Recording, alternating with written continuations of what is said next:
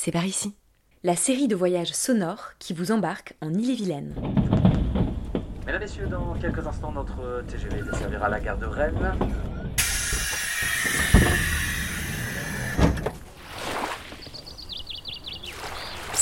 C'est par ici. C'est par ici. C'est par ici. C'est par ici. C'est par ici. T'as un reportage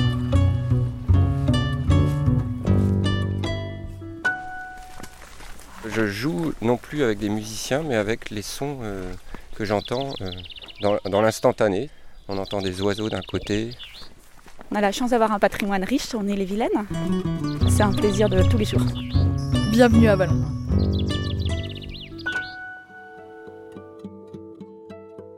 Je suis Grégoire et je vous propose de me suivre pour découvrir les pépites d'Ille-et-Vilaine. Ces merveilles cachées, ces lieux magiques, ainsi que celles et ceux qui les aiment. Épisode 3 Vallon de Haute-Bretagne. Psst, c'est par ici.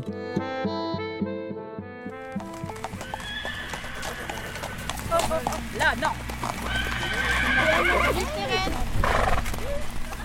J'ai rendez-vous avec Stérène Olivreau. Elle est membre de l'association À Cheval en Ille-et-Vilaine. On prend la route avec Uxmal, son cheval de randonnée. Et alors où est-ce que vous m'emmenez, euh, Stérène? Eh bien, sur les chemins de, ma commune. On a la chance d'avoir un patrimoine riche on est les vilaines À la fois des chemins de, bocage, des sentiers en bord de côte, des paysages aussi assez escarpés le long de la vallée de la Vilaine. Parfois, on peut avoir l'impression d'être parti à l'autre bout de la France alors qu'on n'est qu'à quelques kilomètres de chez soi. On se dit on est en montagne, mais non, en fait, on est en Bretagne.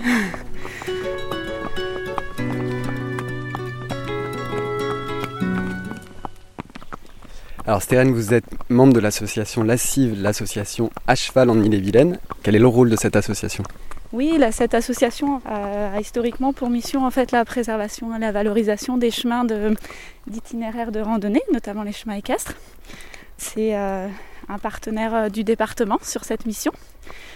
Et euh, nous avons notamment en charge la préservation et la valorisation d'un chemin de randonnée qui s'appelle l'Equibraise, qui fait le tour de la Bretagne. Et puis euh, nous travaillons sur euh, des boucles locales sur plusieurs communes. Attendez, on va passer cette plaque. Alors Stérène, est-ce que vous pouvez me parler de euh, ce chemin du sel, la route du sel que vous êtes en train de créer avec la CIV Oui, c'est ça. En fait, c'est sur une idée de d'Hervé Gattel, en fait, membre de la CIV, qui a eu l'idée en fait de recréer ce chemin, qui est avant tout une route historique, puisque le sel en fait euh, était euh, produit à Guérande et remontait euh, le long de la vallée de la Vilaine pour irriguer en fait les différentes campagnes. Et l'idée, c'est de recréer cet itinéraire de randonnée du sel de Bretagne jusqu'à Guérande, à la fois pour les habitants d'Ille-et-Vilaine, mais aussi pour les touristes qui pourraient venir randonner sur notre territoire. L'idée est aussi de, à travers cet itinéraire, de valoriser le patrimoine local, à la fois les petites chapelles, les églises, les châteaux, montrer que notre paysage, eh ben, il est joli aussi, il a vraiment un intérêt, et puis de s'appuyer aussi sur les commerces locaux pour que les, randonneurs viennent en fait euh, s'approvisionner dans ces itinéraires.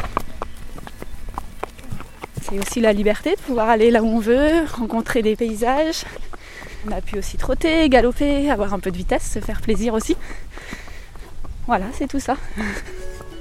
Ça et la beauté des lieux, parce que là on est encore une fois sur une petite route euh, très bucolique, il n'y a pas une voiture, que des oiseaux à l'horizon. Vous avez un beau vol d'hirondelles en fait. Ça fait comme un balai aérien. Moi, c'est un plaisir de tous les jours.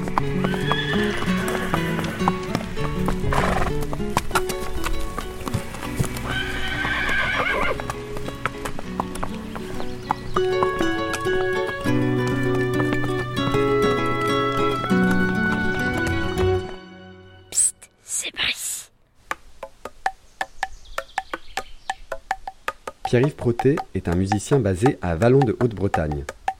Pour son dernier album Au fil de soie, il a créé des instruments à partir de matériaux naturels et a enregistré des sons tout autour de chez lui, où je suis allé le rencontrer.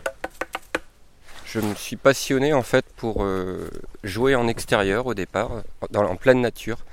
Et euh, ma première source d'inspiration, c'était l'eau et puis tous les sons environnants autour d'un point d'eau, une rivière, un, étang ou un lac. J'ai choisi des instruments qui sonnaient le plus euh, en accord avec ce, cet environnement et qui soient très acoustiques. Et euh, du coup, j'ai associé des pots de fleurs suspendus. Je les baptisais potophones. Et parfois, j'intègre aussi des cailloux. Ça, ça s'appelle les lithophones. Et c'est-à-dire qu'avec des baguettes, vous venez frapper sur ces cailloux ou sur ces morceaux de bois? C'est ça, oui. Et ça, ça, donne vraiment des sonorités euh, comme des, des cloches euh, minérales, on va dire. Et là, on arrive dans un petit secteur là au bord de l'eau. Et euh, ce que je vous propose, c'est qu'on s'y installe et peut-être que euh, euh, vous pourrez nous faire une petite démonstration. Je crois que vous avez emmené des hochets. Oui, oui, oui. Alors le premier que j'avais fabriqué, c'est... Donc là, on a un morceau de bois avec trois cordes qui pendent et une foultitude de coquillages qui y sont attachés.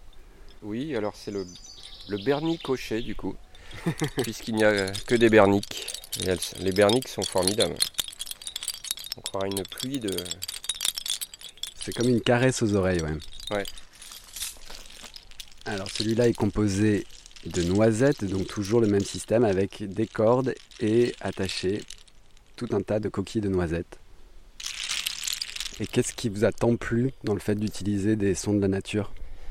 C'est euh, l'interaction en fait. Il n'y a pas que le choix des matières, etc.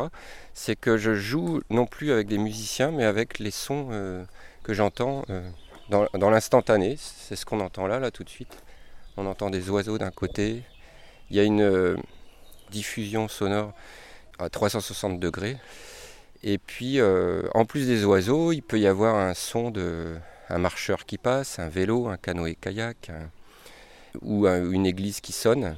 Et, je- c'est ça qui est passionnant. Je- J'essaye de à la fois euh, composer sur cet environnement, et puis en plus, je- dans l'improvisation, je peux aussi être en interaction avec ce qui se passe.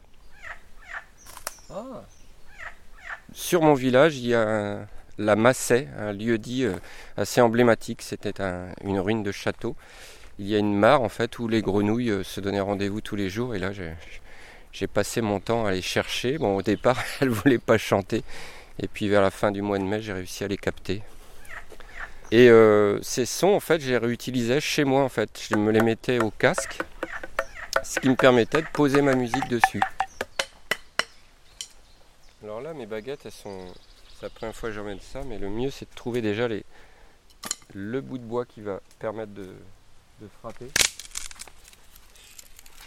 Donc là, Pierre-Yves est en train de fabriquer ses propres baguettes à partir d'une branche d'arbre qu'il a trouvée.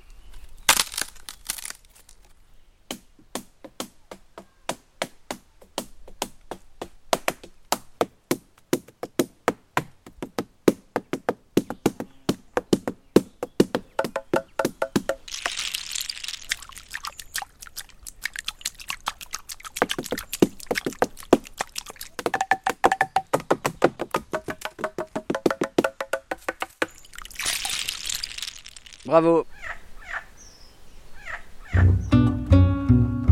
C'est par ici. C'est par ici. Bonjour, vous êtes Guillaume Ah, enchanté, Grégoire. Guillaume est pêcheur en rivière. Il m'a proposé de le rejoindre à côté du magnifique pont en pierre de Pont-Réan, construit en 1767. Ensemble, nous allons essayer d'attraper un poisson au milieu des nénuphars et des herbiers qui parsèment la Vilaine.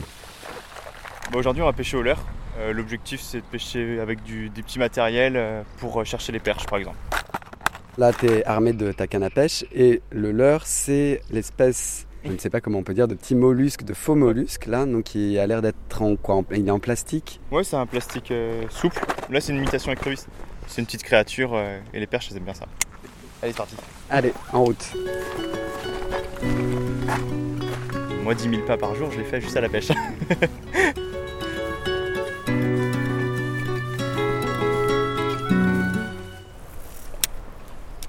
Donc là, tu viens d'envoyer ton leurre à une petite dizaine de mètres. On est l'été, il n'y a pas forcément besoin d'aller très loin. Les poissons, ils sont souvent sur la bordure. Je peigne comme ça, euh, un petit peu comme un, un demi-cercle. Et donc la technique, là, ouais, c'est que tu fais passer ton leurre à travers les différentes petites herbes qui remontent sur l'eau. Exactement. Parce que c'est bah, comme des obstacles sous l'eau en fait, euh, ça retient les poissons. Ils sont à l'abri là-dessous, ils sont cachés euh, des prédateurs aussi, parce que les perches elles ont quand même d'autres prédateurs comme les hérons, les choses comme ça. Donc du coup elles sont cachées là-dedans et puis elles sont à l'affût de, de tout ce qui va être petit poisson blanc euh, qui va passer autour. Je te laisse pêcher tranquille.